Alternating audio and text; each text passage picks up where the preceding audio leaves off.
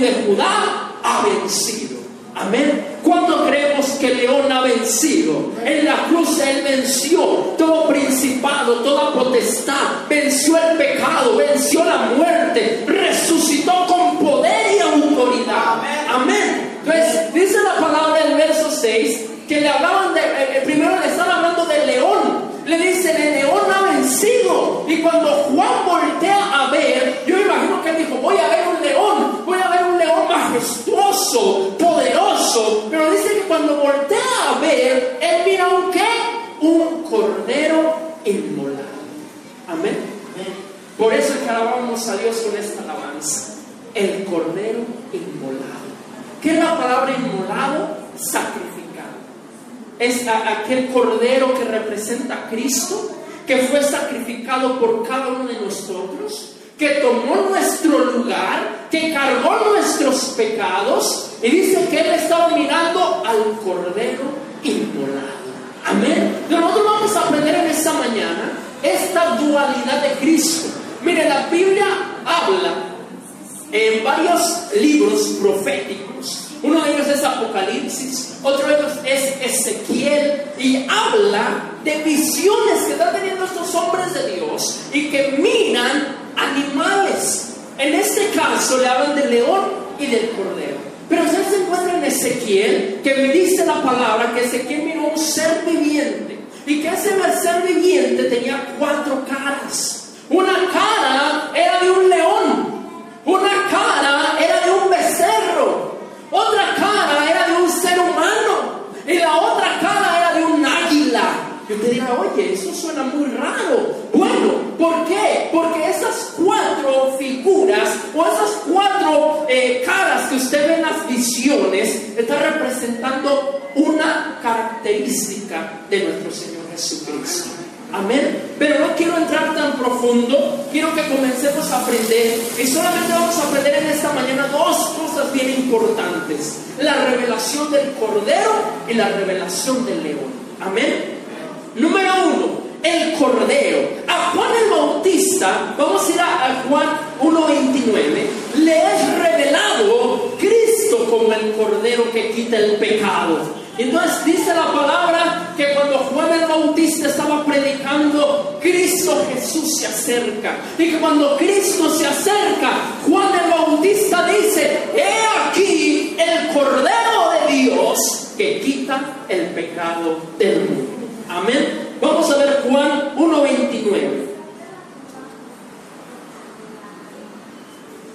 1.29. Nos dice la palabra.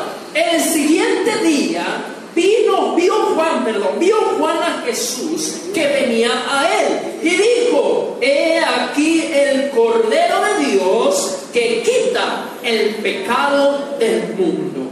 Amén. Pero nosotros vemos que cuando Juan ve a Jesús, le es revelado que no solamente era Jesús, que no solamente era el Hijo de Dios, sino que él era el Cordero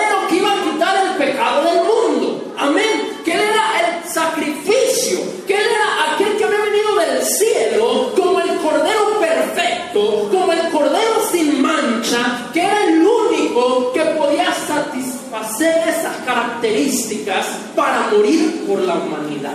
Amén. Entonces vamos a comenzar a aprender. Número uno, Juan el Bautista mira a Jesús con la revelación del Cordero. Y así como Juan el Bautista, nosotros tenemos que ver a Jesús como el Cordero que nos ha limpiado, como el Cordero que borró nuestros pecados, como el Cordero que fue sacrificado y derramó su sangre por usted y por mí. ¿Para qué? Para que ahora seamos justificados, para que ahora seamos redimidos y para que ahora estemos en un estado de inocencia delante del Padre.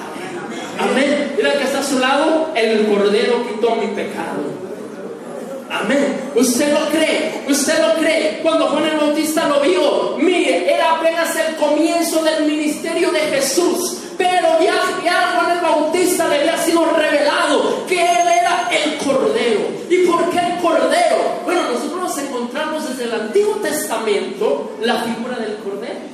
Y es que fue el Cordero el que Dios eligió él, dice, le dice al pueblo, ustedes van a sacrificar un cordero. Y usted encuentra historias, que ahorita vamos a ver algunas de ellas, pero nosotros encontramos desde el principio la figura del cordero.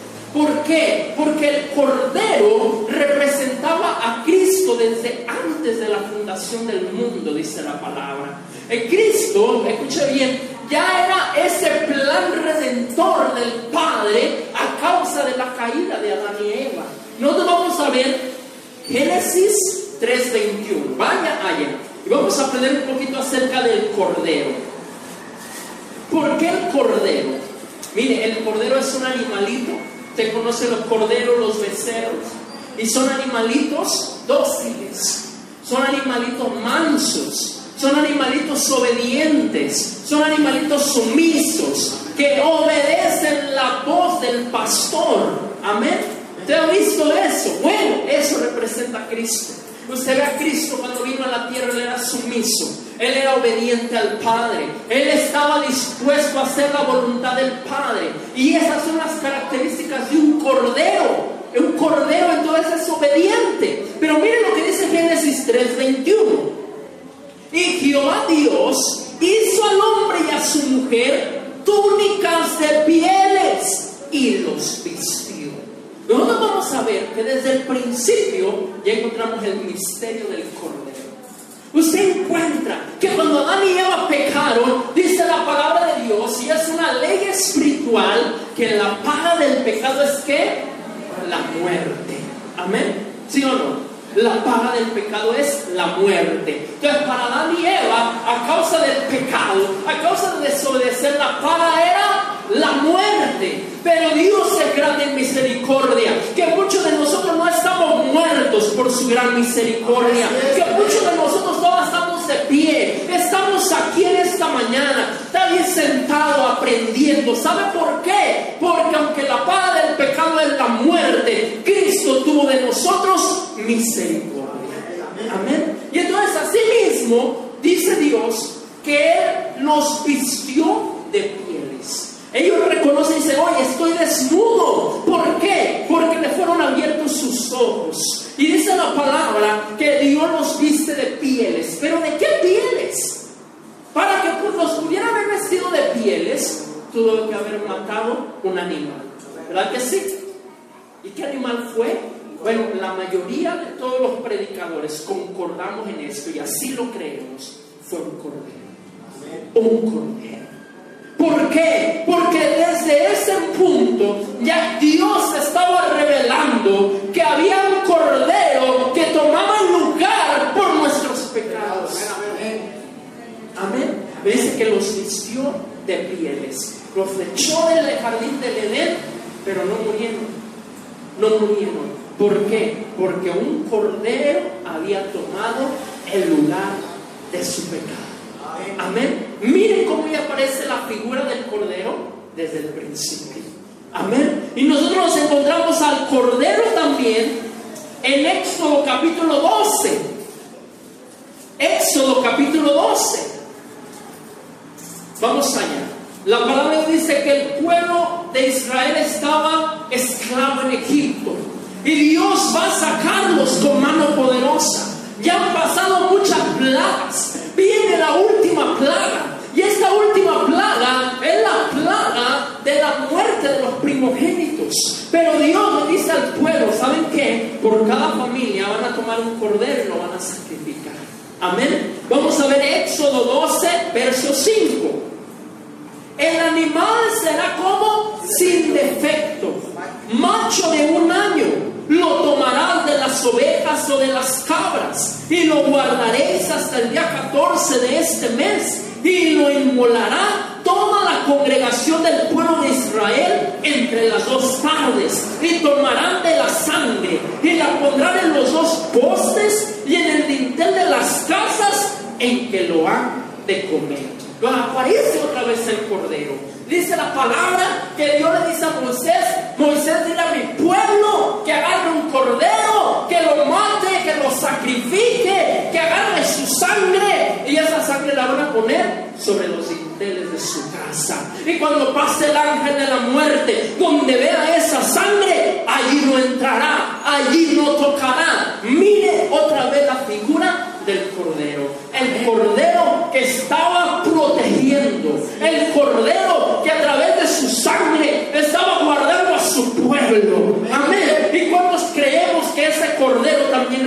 representaba a Cristo. La Biblia dice que lo que está escrito en el Antiguo Testamento era figura, era sombra de lo que habría de venir. Amén. Él representaba a Cristo. Y en ese momento esa sangre fue puesta sobre los dinteles de una puerta.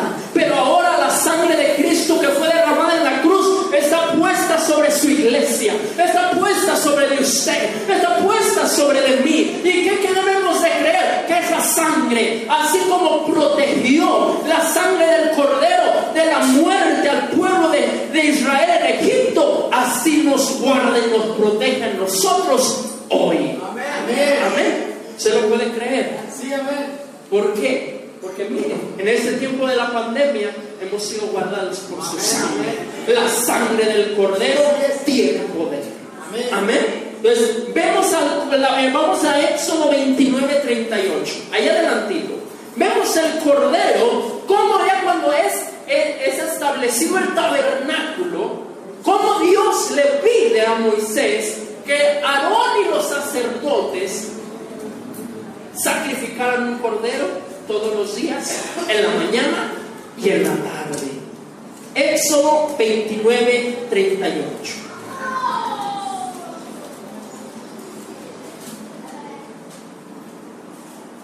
Mire lo dice la palabra. Esto es lo que ofrecerás sobre el altar.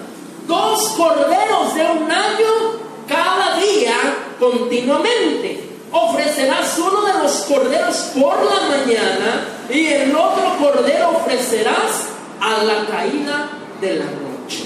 Este era el sistema sacrificial que Dios le dice a los judíos. Le dice, que pueblo? Yo quiero que en la mañana me sacrifiquen un cordero y en la tarde me sacrifiquen otro cordero. ¿Por qué? Porque todo lo que Dios habló, el tabernáculo, cada parte del tabernáculo, lo que sucedía en el tabernáculo tenía que ver con lo que iba a suceder un día cuando Cristo viniera. Amén. Entonces, ¿usted ve cómo está la figura del Cordero alrededor de todo el Antiguo Testamento? ¿Por qué? Vamos a llegar a lo siguiente. Isaías 53, verso 6 porque así era la profecía. El cordero había de morir por cada uno de nosotros. Pero tenía que ser un cordero sin mancha, tenía que ser un cordero sin defecto. Y el único que podía ser así era Jesús. Isaías 53, verso 6.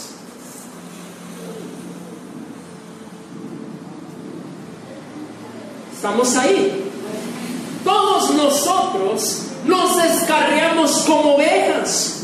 Cada cual se apartó por su camino. Mas Jehová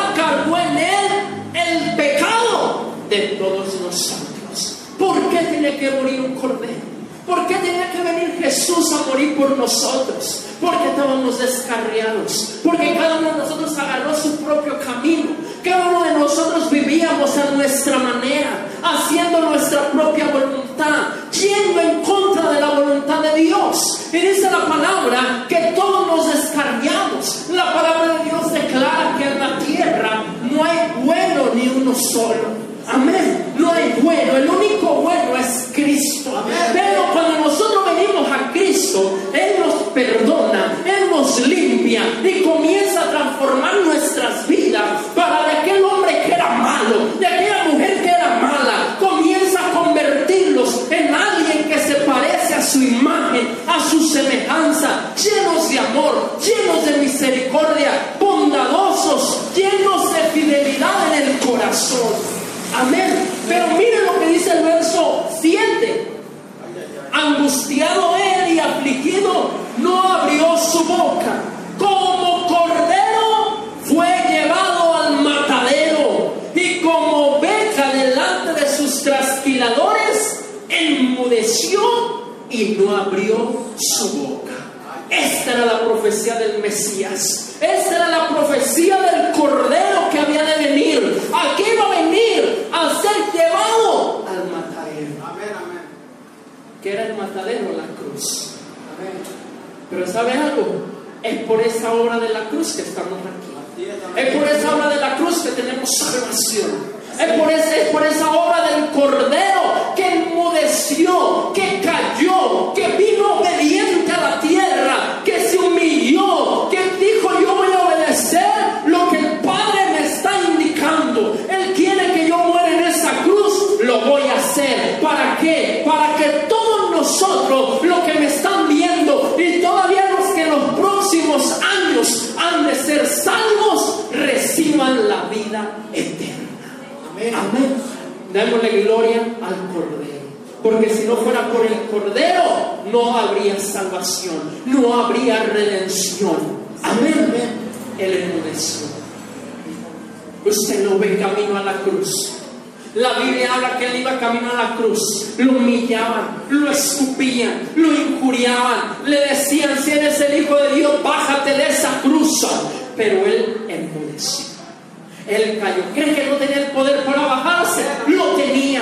¿Cree que él no podía decirle, Padre, ¿sabes qué? Envía tus ángeles y aquí mata a todos estos que me están crucificando. Pero él vino como un cordero obediente, sumiso a la voluntad de su Padre.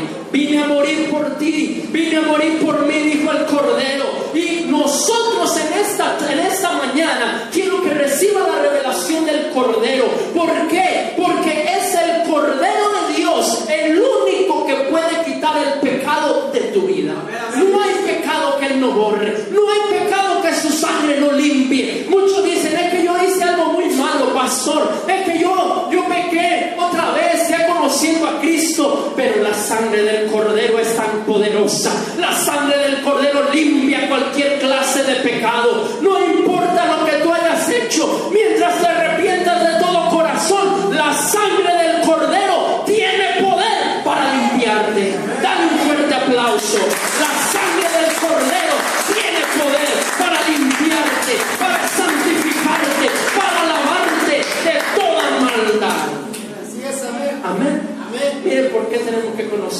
La revelación del cordero. Ah, qué poderoso. Vamos a ir a Primera de Corintios 5, 7. El cordero moría en la Pascua. Cuando el pueblo de Israel mata a aquel cordero y lo pone sobre los dinteles, Dios le dice a Moisés, esta será la Pascua. ¿Qué significa la palabra Pascua? Pasar por encima. Es decir, a ustedes no los tocará la muerte. Y dice 1 de Corintios 5, 7 que Cristo es nuestra Pascua. Mire lo que dice allá. Limpiaos pues de la vieja levadura, para que seas nueva masa, sin levadura como sois, porque nuestra Pascua, que es Cristo, ya fue sacrificada por nosotros. Amén. Cristo es el Cordero que murió en la Pascua. Usted ve que cuando Cristo crucificado era esa fiesta, la fiesta de la Pascua. ¿Por qué? Porque Dios para todo tiene un tiempo. Y Él nos enseñó a través de lo que es sus fiestas, lo que son sus tiempos y lo que son sus temporadas. Pero entonces Cristo es nuestra Pascua. Apocalipsis 5:11, ya vimos lo que hizo el Cordero, ya vimos el poder de la sangre del Cordero. Y ahora miren, porque en el cielo le es exaltado, porque en el cielo le es adorado. Apocalipsis 5, verso 11. Estamos ahí. Y miré y oí la voz de muchos ángeles alrededor del trono. En la misma visión con la que comenzamos, del león y el cordero. Y ahora el apóstol Juan empieza a mirar y a oír la voz de muchos ángeles alrededor del trono y de los seres vivientes y de los ancianos. Y su número era que millones de millones.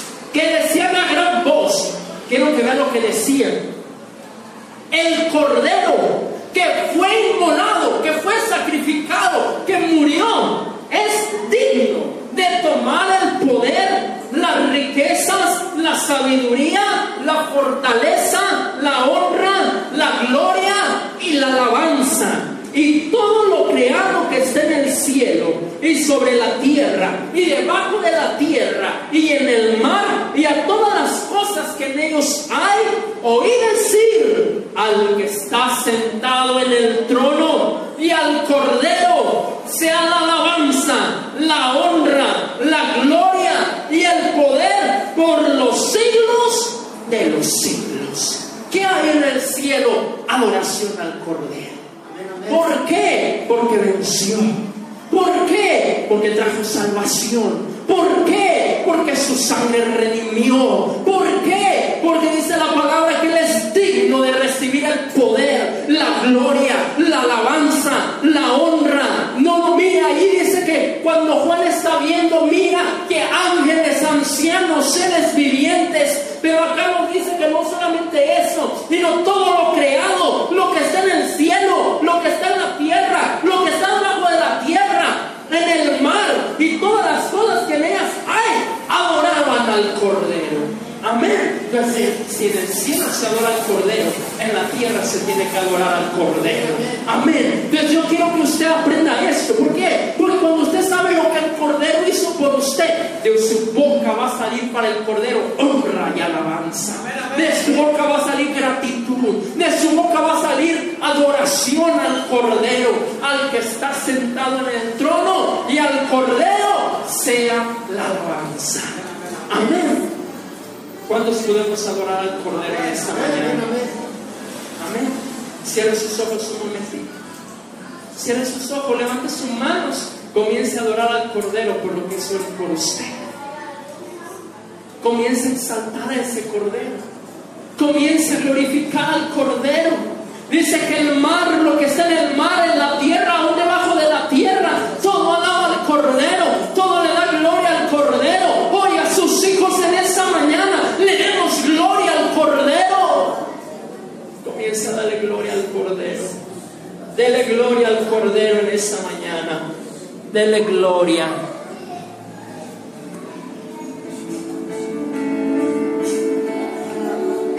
Dele gloria al Cordero.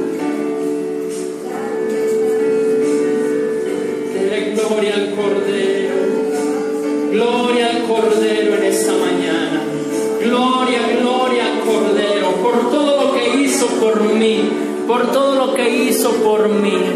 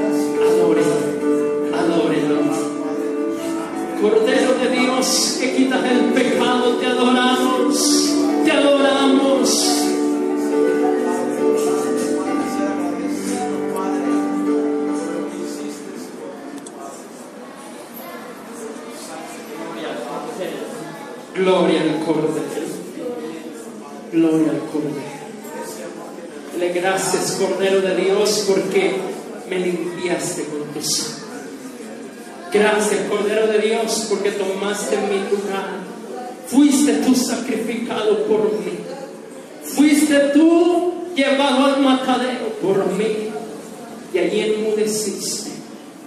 No dijiste palabra alguna y moriste para redimirme, para perdonar mis pecados. Gracias, Cordero de Dios. Den un fuerte aplauso al Cordero en esta mañana. Gloria al Cordero. Amén. Esa es la revelación del Cordero. Pero ahora vamos con la revelación del león. Quiero que me acompañen a Génesis 49, 8. Entonces, en, esta revelación que está teniendo el apóstol Juan, lo, mira como aquel cordero inmolado, pero recuerde que le dijeron que él era el león de de la tribu de Judá que había vencido. ¿Por qué el león de la tribu de Judá? Esto habla de una profecía. Esto habla de esa palabra profética que Jacob desató sobre su hijo Judá. Génesis 49, 8. Mire lo que dice la palabra. Judá, te alabarán tus hermanos, tu mano en la servicio de tus enemigos. Los hijos de tu padre se inclinarán a ti. Verso 9. Cachorro de león, Judá. De la presa subiste, hijo mío. Se encorvó, se echó como león, así como león viejo. ¿Quién lo despertará? Esta la profecía que Jacob antes de morir declara sobre su hijo Judá. Dice Judá, tú eres cachorro de león. Y aquí es de donde se desprende de esta tribu de Judá, es la tribu real, es la tribu de los reyes, es de donde viene David, es de donde viene Salomón, pero sobre todo de donde viene Jesús, el rey de reyes y señor de señores. Y por eso en, el libro de Apocalipsis es llamado el león de la tribu de Judá. Entonces quiero que veamos la revelación del león. El león representa majestuosidad. El león es feroz. El león es el rey de la selva. El león, escúcheme bien, es el animal más temido en la selva. El león no le teme a nada. El león puede estar tan tranquilo, se le puede acercar cualquier animal allí a su alrededor y el león no teme a nada. Amén. Amén. Cuando creemos que Jesús es grande y poderoso. Amén. Jesús es como un león. Por eso es la figura del león. Jesús, escúcheme bien, no solamente lo miremos como el cordero. Sí, es manso, es humilde. Él mismo lo dijo, yo soy manso y humilde de corazón. Aprendan. Pero no solamente eso, no solamente es amor, no solamente es misericordia, también debemos de saber que Jesús es como un león, es feroz, que defiende a su pueblo, que defiende a su iglesia. Jesús también es aquel que sale a la batalla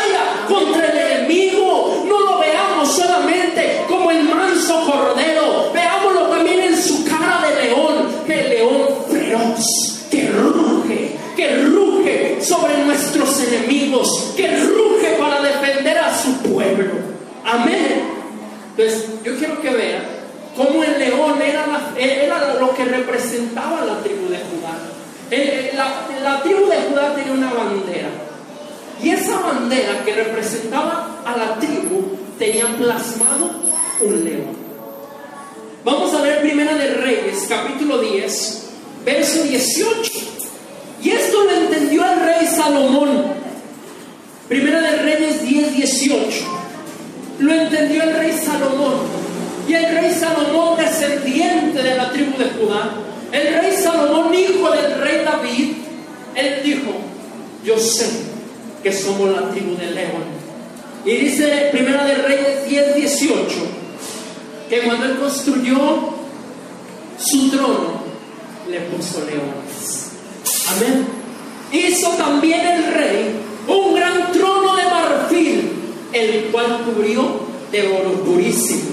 Seis gradas tenía el trono y a la parte alta era redonda por el respaldo y a uno y a otro lado tenía brazos cerca del asiento, junto a los cuales estaban colocados que dos leones. Estaban también doce leones puestos allí sobre las seis gradas. De un lado y de otro, en ningún otro reino se había hecho trono semejante.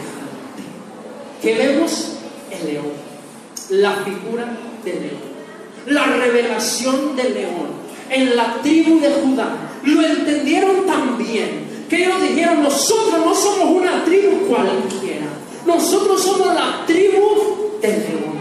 ¿Y qué aprendemos de ellos? Aprendemos que Judá era la tribu que iba al frente de la batalla.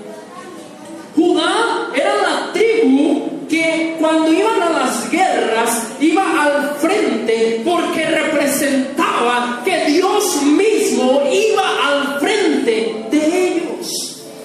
Vamos a ver jueces capítulo 1, verso 1. Josué ha muerto. Y el pueblo le pide dirección a Dios. ¿Quién irá al frente de la batalla? Y no es casualidad que Dios diga que la tribu de Judá. Mire la, la palabra Judá. En el hebreo es Yehudá. Y esa palabra significa alabanza. Eso quiere decir que cada batalla que salía el pueblo de Israel, lo primero que iba al frente era la alabanza. Iban los sacerdotes entonando aquellos toques de guerra con el chofar. ¿Por qué? Porque ellos sabían que ellos representaban al león y que cuando ellos iban al frente alabando, el león de la tribu de Judá iba con ellos a la batalla. Amén, amén. Amén. Te voy a aprender algo poderoso de la tribu de Judá. Aconteció después de la muerte de Josué que los hijos de Israel consultaron a Jehová, diciendo, ¿quién de nosotros subirá primero a pelear contra los cananeos? Van a, a la batalla, van a la batalla. Y dice que Dios le respondió, y Jehová respondió, Judá subirá. He aquí que yo he entregado la tierra en sus manos. ¿Quién iba al frente? Iba Judá. ¿Por qué? Porque es la tribu de León. ¿Por qué? Porque eran los, la tribu que alababa. Entonces, aquí hay una revelación poderosa. Usted quiere que el león pelee por usted. Usted quiere que en medio de la batalla que está enfrentando, el león ruja a su favor. Usted tiene que ser como Judá. Judá era la tribu de la alabanza. Cuando usted alaba, el león ruge. Cuando usted alaba, Satanás y sus demonios retroceden. Ahora tiene que saber por qué en medio de los problemas, una de las cosas que Satanás odia es que alabe a Dios. ¿Sabe por qué? Cuando usted se desanima, usted no quiere alabar a Dios, porque ese es un ataque del enemigo para parar que usted alabe, porque cuando usted alaba, cuando usted levanta una alabanza en medio del problema, en medio de, los, de las dificultades, en medio de la enfermedad, el león ruge.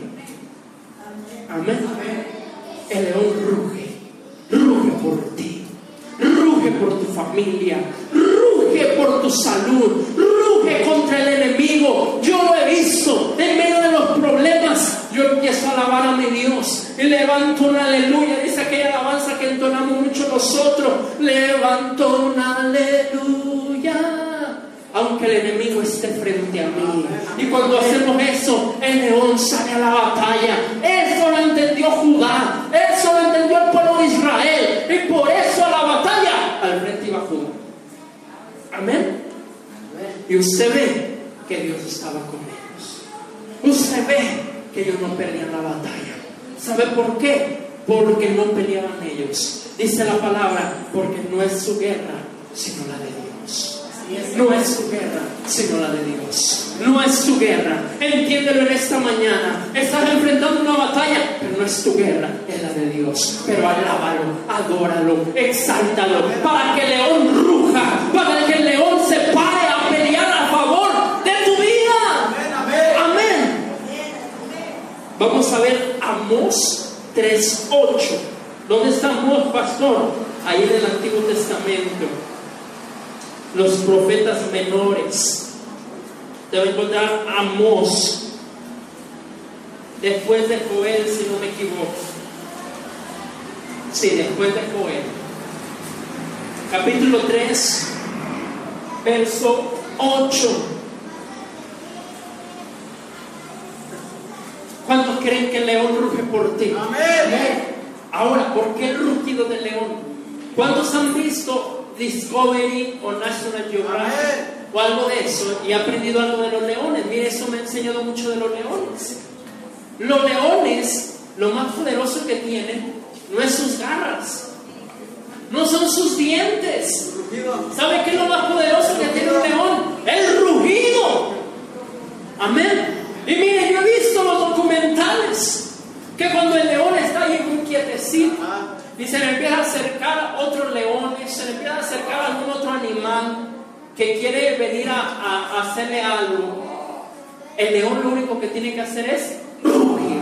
Y cuando él ruge, salen corriendo los animales. Así es, amén. Oh, eso nos trae una revelación a nosotros. Mire, Amos 3:8. Si el león ruge, ¿quién no temerá? Mire lo que la palabra dice. Si el león ruge, ¿quién no temerá? Cuando el león ruge, Satanás huye. Cuando el león ruge, cualquier demonio que te está haciendo la guerra, huye. Dice la siguiente parte, si habla Jehová el Señor, ¿quién no profetizará? Es una de las palabras que me impacta, porque me habla del poder del rugir de león. ¿Sabe? Anoche mientras oraba, yo decía, Señor, yo quiero que rujas por nosotros. Si tiene una batalla hoy mismo, se le va a pedir esta mañana, león de la tribu de Judá, ruge por mí. Que cause el rugido, que todo tema, que todo salga corriendo. Amén. El rugido de Jehová, el rugido de ese león de la tribu de Judá, causa que la enfermedad salga corriendo de tu cuerpo. El rugido causa que esos espíritus que están causando peleas en tu casa salgan corriendo. ¿Cuánto lo pueden creer? Amén. Usted tiene que aprender a orar. Señor, tú eres el león. Ruge en mi casa. Ruge en mi vida. Ruge contra mis enemigos. Amén. Vamos a, a cerrar. Vamos a Proverbios 22. Aquí nos va a hablar algo más de león. Pero aquí no nomás nos va a decir sobre el león, sino nos va a decir que usted y yo también somos un león. Amén. Y quiero cerrar con dos cosas bien importantes. Proverbios 22. Como rugido de cachorro de león Es el terror del rey. El que lo enfurece peca contra sí mismo. Como rugido de cachorro de león es el terror del rey. Usted recibe esta revelación en esta mañana. Usted no va a temer lo que se levante en su contra. ¿Sabe por qué? Porque usted va a entender que el león de la tribu de Judá está a su. Usted va a entender que ese rugido de ese león causa que la ira de Jehová se desate. Amén. Pero mire lo que dice la siguiente parte. El que lo enfurece peca contra sí mismo. En otras palabras, que así como el león puede pelear a su favor, también el león puede pelear en su contra. Así es, amén. Usted tiene que tener cuidado. La palabra dice que Dios es grande en misericordia, pero también es fuego consumidor. Así es, amén. Amén. Dice la palabra que Dios es amor, pero también es justicia. Y usted tiene que entender que el león es mejor tenerlo al lado que en contra. Amén, amén. Cuidado del que tiene al león en contra, porque el rugido del cachorro de león es el terror del rey. Así es, amén. Amén. Y el que lo hace enfurecer, peca contra sí mismo. ¿Te quieren hacer enfurecer al león? Pero sabe algo maravilloso. Nosotros somos cachorros de león. Él es el león y nosotros somos sus cachorros. Y por eso quiero terminar con eso. La Biblia me revela que Él es el cordero y Él es el león. Y la palabra me muestra que yo tengo que ser como Él. Si Él es un cordero y yo soy y Él es un león, yo también soy un cordero y también soy un león. Amén. Amén. Pero quiero que escuche lo siguiente. Somos corderos sumisos, obedientes, mansos ante el Señor. Pero somos leones fuertes, valientes y feroces ante Satanás y sus Amén, amén. Oiga, usted parece león, pero contra su esposa. Usted parece león contra su familia. No debe de ser el león. El león debe de ser cuando el diablo se levanta contra usted. Ahí sí conviértase en un león. Pero usted tiene que aprender a discernir cuándo ser un cordero y cuándo ser un león. Por ahí los que vieron las publicaciones que hice estos dos días, estaba preparando todo eso. Usted tiene que aprender a discernir. Delante del Señor soy un cordero, manso, humilde, obediente, que oigo su voz y lo sigo. Pero delante de Satanás yo soy un león. Yo soy un león, un cachorro del león de la tribu de Judá. Que voy a pedir que él ruja por mí. Que no le voy a temer al diablo. Que no le voy a temer a las dificultades. Que no le voy a temer a lo que venga contra mí. ¿Por qué? Porque el león es fuerte. El león es valiente. Y el león no retrocede ante nada. Vamos a terminar en Apocalipsis 19:5. Jesús vino como un manso cordero, pero regresará como un león valiente que triunfó. Apocalipsis 19:5. Aquí vamos a cerrar.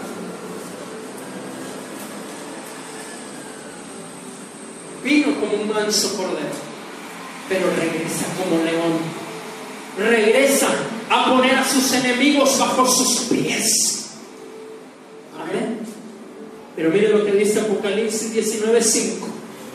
Salió del trono una voz que decía, alabad a nuestro Dios todos sus siervos y los que le teméis, así pequeños como grandes.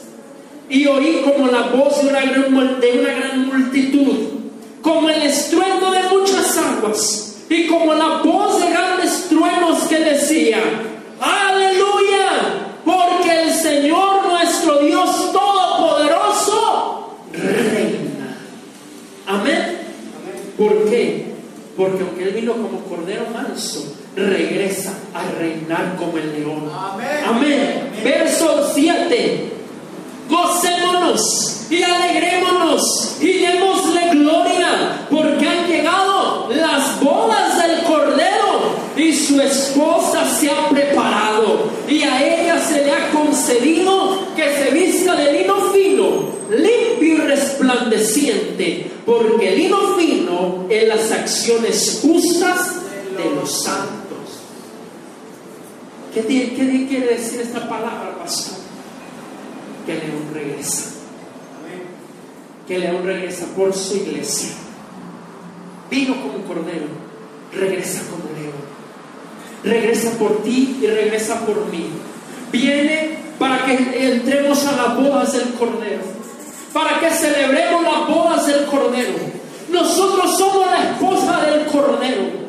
Nosotros, la iglesia, somos la esposa del Cordero. Y llegará pronto, y llegará pronto el día que celebraremos las bodas del Cordero.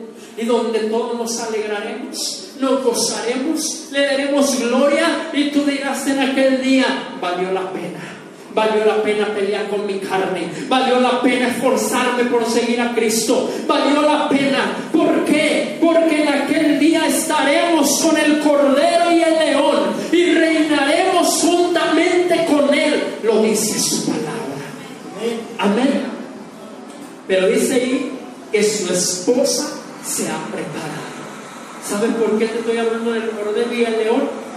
Para que te prepares para que te prepares para las bodas, para que te prepares y tengas tus vestiduras limpias, para que te prepares y tengas tus vestiduras resplandecientes, que no haya mancha, que no haya arruga, que no haya pecado que esté manchando tus vestiduras en esta mañana. Amén. Amén. Pero aún así, si hubiera pecado, dice la palabra de Dios que Él es justo y fiel para perdonar nuestros pecados y limpiarnos. Amén. ¿Cuántos alabamos al Cordero? Amén. ¿Y cuántos en esta mañana dicen, Padre, yo me prepararé para las bodas del Cordero? Yo me prepararé para aquel día glorioso donde tú vendrás por mí, donde yo estaré contigo, me gozaré, me alegraré y te daremos gloria por toda la eternidad. Amén, amén, amén. Amén. Póngase de pie este y si usted tiene algo de que arrepentirse. Usted dice, pastor, yo tengo una mancha en mi vida. Yo tengo pecado en mi vida. El Cordero de Dios está aquí. El Cordero te quita el pecado. El Cordero te borra la mancha. Cierra tus ojos, levanta tus manos y dile, Padre Celestial, yo creo tu palabra. Yo creo que Jesús es el Cordero. Yo creo que Jesús es el león de la tribu de Judá. Y en esta mañana nos arrepentimos primeramente de todo pecado. Te pedimos perdón, Señor, por todo pecado. Si hay mancha en mi vida, si hay pecado en mi vida, en esta mañana quítalo, Cordero de Dios.